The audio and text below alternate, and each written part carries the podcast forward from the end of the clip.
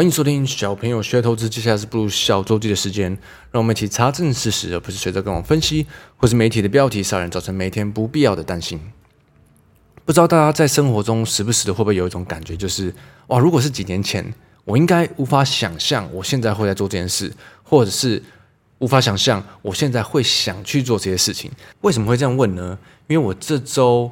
跑完了最近申请这个 EMBA 的流程，从一开始的说明会到申请表格、书审到这周的口试，我突然发现，哎，奇怪，我怎么现在变成哎把这些申请的东西都跑完了？因为我很多年一直都是跟朋友说啊，我不会去念研究所的，不管是在职还是全职，我对念书没兴趣啊。尤其我们做投资的，应该是要在实战中学习的是最多的，没有必要再去念理论的。哎，结果默默的，怎么最近好像就。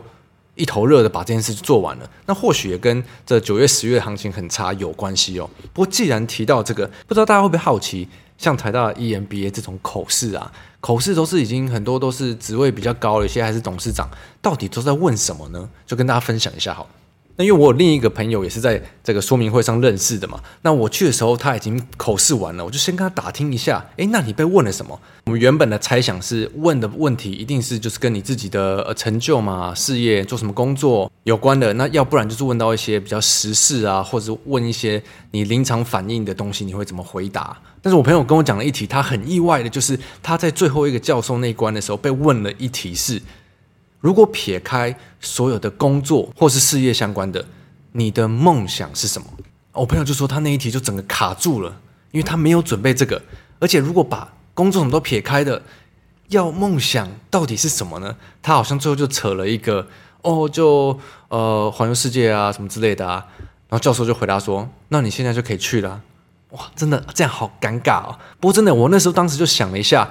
撇开工作事业以外的梦想，好像怎么讲，自己的梦想都会跟自己在做的事情、工作相关的有关。那如果是不相关的话，我可能还要特别想一下。我那时候甚至想，不然不然偷别人的梦想来用一下好了。就下意识想到，我记得好像呃，小朋友学投资第一季有跟凯瑞聊到某一集，他说他的梦想是开孤儿院。我正在想说，哇，那不然如果我真的被问到的话，我把这个拿来讲好了。不过就蛮妙的，所以是不是对很多人来说，长大以后我们就真的忘记了自己的梦想是什么呢？不知道如果你们现在被梦问到你们的梦想是什么，你们会怎么回答呢？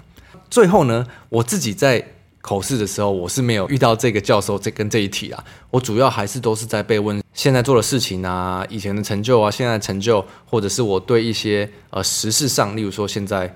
中国的状况，在全球的产业链啊等等这种比较，如果在接触新闻时事的话，其实就还蛮有得讲的，所以我可能比较幸运一点。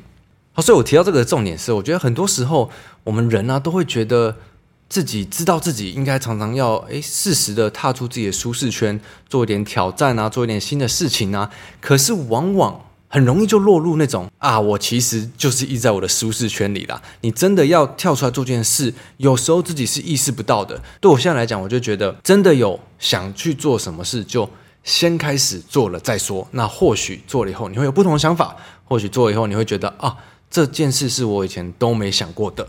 那如果是自己生活的环境是比较一成不变的，不管是你的工作啊，还是身边的环境的话，可能就可以诶，时不时的多鼓励自己去做一些不一样的事情，或许就会在自己的生活中有一些新的火花。尤其是如如果你是花很多时间在看市场、在做交易的这些人，我觉得这是一个很需要学习的技能哦。因为多头的时候，我们我们自然的花很多的时间，不管是在做功课。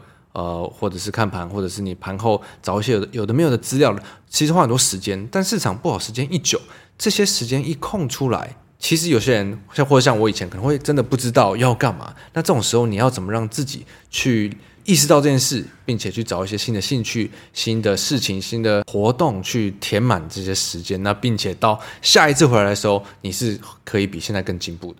真的，每一次遇到这种不好的行情的时候，都学习到很多。我觉得我今年真的也学到很多。我这周还有一天是跟 C Money 开会，那 C Money 一直都有在怂恿我，也要开发自己的的一些策略啊，像是什么放风筝的策略这种等等的，可以可以给大家用。可是因为我一直觉得好像没有必要去做这件事情。可是经过今年，我觉得尤其是我们第二季做这些很多手把手的主题提供给大家一些大大家都比较可以做到的策略以后，我觉得我有值得改变，了解到大家的问题在哪里，并且需要什么。反正之后真的有什么进展的话，再跟大家报告喽。那么看这周的市场吧。最近市场，我觉得呃，今年虽然一直一直在鬼打墙，可是至少过去的几个月来，一个很固定的模式，就是金融圈开始觉得很乐观，接下来有可能会转鸽，接下来可能 CPI 会降，然后 FED 出来打脸，打完脸以后暴跌以后，金融圈又开始看的比较正面，有可能转鸽，CPI 有可能会降。FED 出来再打脸，我觉得这至少持续了过去的一季吧。可是这一两周开始明显的比较不一样，我觉得应该也是在台积电的法说跟上一次公布 CPI 的时候，我们有看到市场明显的没有在破底了。对，不管是呃国际的市场或者是台股都没有在破底了。这周呢，FED 出来又是打脸嘛，因为过去一段时间华尔街又以为有可能要开始转鸽了。甚至连一些比较看空的分析师都觉得升息循升息循环差不多了，应该可以开始找低点了。可是，可这周鲍尔出来，我我就记得他这句话一直被新闻重播。鲍尔说：“It is very premature to be thinking about pausing。premature 就是不成熟，是这是变相在骂金融圈。你你们真的很不成熟，一直擅自的预期我们很快就转割了，但其实我们没有。”那当然，这次的升息循环真的也是一直看不到一个明确的终点嘛，因为这个路径一直在被改变。可是这次真的明显的不一样的是，市场没有在破底喽。可是同时间，除了这 FED 鹰派的利空，应该是今年为止最多的吧？我应该随便讲就可以讲出至少十个利空，从总经到地缘政治到产业到一些公司的财报展望等等的，应该超级多。欧洲央行跟进强劲升息嘛，也是升了三嘛。中国二十大这个台海的地缘政治，然后北韩射飞弹，南北韩地缘政治紧张。好，再到产业面的话，呃，半导体产业去库存啊，消费型电子旺季不旺，往年很强劲的感恩节、圣诞节需求，应该今年都很惨淡。手机、电脑等等的库存严重，个个股的话是各种。第三季财报公布出来都一堆在下修的嘛，虽然美股这边有很多是优于预期，可是预期应该都已经先被调下来了，所以预期它本身是不高的。所以现在最不缺的其实就是利空。那如果利空这么多，不是市场应该是要将近破底的嘛？可是我们光看道琼的反弹已经是弹了十几趴嘞，台湾这边也没有在破底啦，欧洲、日本甚至甚至中国的股市都没有在破底。我觉得市场会比较关注的是啊，这边还有没有更多更严重的利空会出来？还是其实至少在近期的利空都已经出的差不多了呢？那接下来大家会关注的应该就是美国下周的 CPI 嘛，因为现在通膨还是全球对于经济大家最担心的事情。我今天是有看到一篇报道，在讲这个全美的租房市场已经开始降温了，所以它有可能带动核心 CPI。下降嘛，这个相关的细节我在小周记五十四十月十四那集有讲到，房租一直降不下来的这个原因。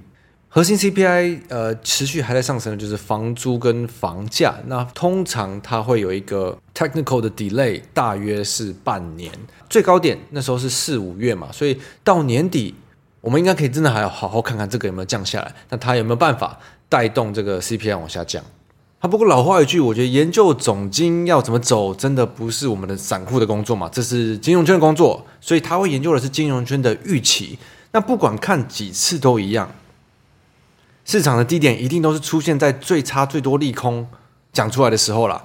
等等，大家都开始讲变好，有一些实质上不管是产业还是公司的利多开始讲的时候，市场通常都会离低点有一段距离。那今年真的是很好的例子，可以大家可以大家自己好好记录一下。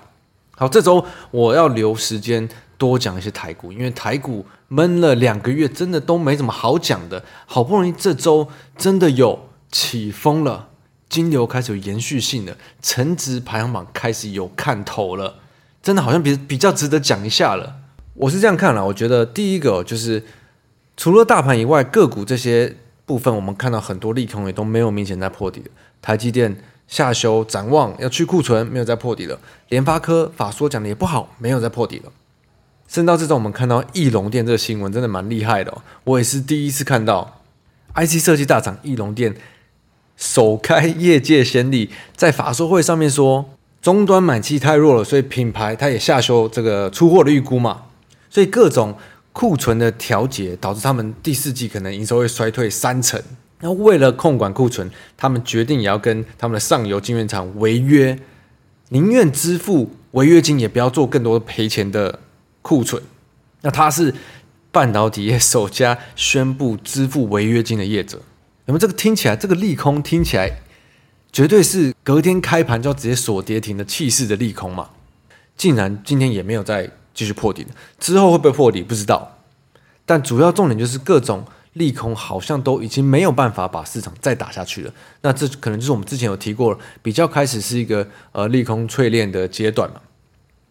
那第二点呢，就是台积电法说隔一周，我们是遇到中国的二十大，各种地缘政治啊，或者是呃美国的晶片战，所以台湾的很多这种细制裁 IP 产业，例如说像创意啊、四星啊，这种都是带着市场整个下杀嘛。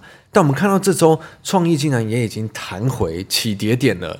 对，很多这种时候政策公布出来的时候，有相关东西都是先卖先杀再说。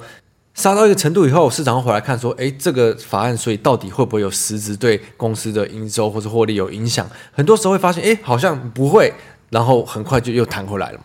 那所以前阵子带头下杀这些中小型股的这些矽智财的东西啊，包括或者像前阵子的元泰在贵买的权重是比较重的个股，在这礼拜的这个气势跟一些金牛也明显的有回来。那其实。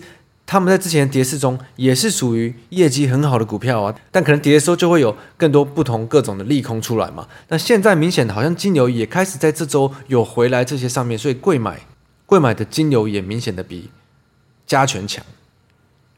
那接下来因为开始进入年底了，外资其实通常在十二月开始就陆续去放假了。那尤其是在特别好的年或者是特别不好的年，他们都有可能会更提早去放假。那今年。动作会不多了，尤其是他们可能很多都已经把台湾的部位降得很低了，所以年底的话，八成我们一定是看内资参与的积极度高不高。那第三点呢，也是最后一点，我觉得就是跟我们最有关的，金流的延续性有出来吗？我我好像很久没有在周记上提到这个词嘞。金流延续性应该自从七八月那一波以后，九月十月都完全没有什么延续性。就算涨也是涨一些比较乱七八糟，像我本身会比较不喜欢的，或者是一些真的很烂的，然后再谈一些空单回补的。可是这周我们看到明显的是中小型股的活泼度跟延续性是有出来的，光是这周就跑出了不少档标股，因为一周就是涨个两三成的，还蛮不少的。我们光是看成值排行榜的话，其实就有至少三五档，应该是很明显这种业绩月营收非常的强劲。甚至是单月的获利都非常强，题材也是有达到一些近期比较热的。再看到技术面的话，他们也是比较多头排列，股价站上所有均线，这种是我比较相对喜欢的。那如果成值看不太出来，其实光光看到这种量比较大的周转率，其实这些股票也非常明显。那他们也已经都在上面，至少有有一两周、一两周或者是以上喽。所以我觉得这周的。呃，金流延续性都是有明显的出来，对放风筝做法的我来说是有非常明显起风的感觉啊。那当然是希望它可以延续，所以这就是为什么我常提到一直看总金，还不如好好的关注金流。对，当金流回来的时候，我们好好的从放假回来，再来好好的经经营一下我们的副业嘛。虽然总经上还是有很多很可怕的利空在发生，各种。打开新闻就是觉得哇，好可怕，完蛋了。可是再看一下这周的金流，如果你这礼拜每一天都有花一点点时间观察一下，或者甚至是盘后看一下，绝对可以看出有哪里不一样吧？那这这个时间有还在好好听这些资讯或者是观察的，你们再去看你们已经放弃的朋友，或者是已经不关心的朋友在干嘛？他们绝对不会发现这个金牛的回笼，那他们也不会有这个机会嘛。所以我觉得。不管是做投资还是做交易，这个耐心都是非常重要的。投资你是买着等的耐心很重要嘛？因为你买你不可能买到最低点，它有可能在破底，你要买着等，你可能要买或甚至是放很久的这种耐心。交易者是你要等待起风了，等待行情了，等待延续性回来的这个耐心。如果七八月你有交易过一波，九月、十月都没有发生，一直等到十一月，哎，回来再交易。如果今年可以这样好好的做个三趟，其实今年应该不难。但是最难的还是人性嘛，能不能控制自己？能不能不要鲁小？能不能说？能不能说休息就休息？等到真的起风明显看到这种感觉的时候，你再回来，再做到下一次它没有为止，这就是应该要一直重复做的事嘛。所以这很很妙，就是牵回到我最一开始讲的，人都会一直变来变去的。对，你几年前你不知道你今年会变成在做这样的事情，或者是你想去做怎样的事情，可是纪律的部分它是应该要一直维持的。当你找到一个呃可用的。方式策略，那他应该就要持续的好好的去好好的去执行，不能有各种理由去让自己不遵守这些纪律嘛？因为如果你不遵守，你之后就有各种理由不遵守它，那它也不会成为一个纪律。真的是经过今年以后，我觉得我真的很想多花一点时间开发更多给上班族用的策略哦，因为给上班族用的策略就是这种大家真的都做得到的，不像我觉得在网络上好多做法都是那种。呃，讲归讲，有没有用不一定知道，做不做得到根本不可能做到。就像是我觉得我最近最常看到一个广告，我看 YouTube 好常被打到这广告，不知道是不是因为我常常看投资的东西。无本当冲学院，我真的很不相信这种。这或许摆在前两年大多头年的时候，可能还会有些人相信。今年 这大部分时候都不好的盘，怎么还会有人想要出来用无本当冲的这种？这种噱头，我也是非常好奇。好，那我们希望下周的奇峰可以继续，可以延续，让我们的副业可以可以重新开张，赚点吃饭钱，好吗？那就祝大家周末愉快，Happy Weekend！我是布鲁，下周见，拜拜。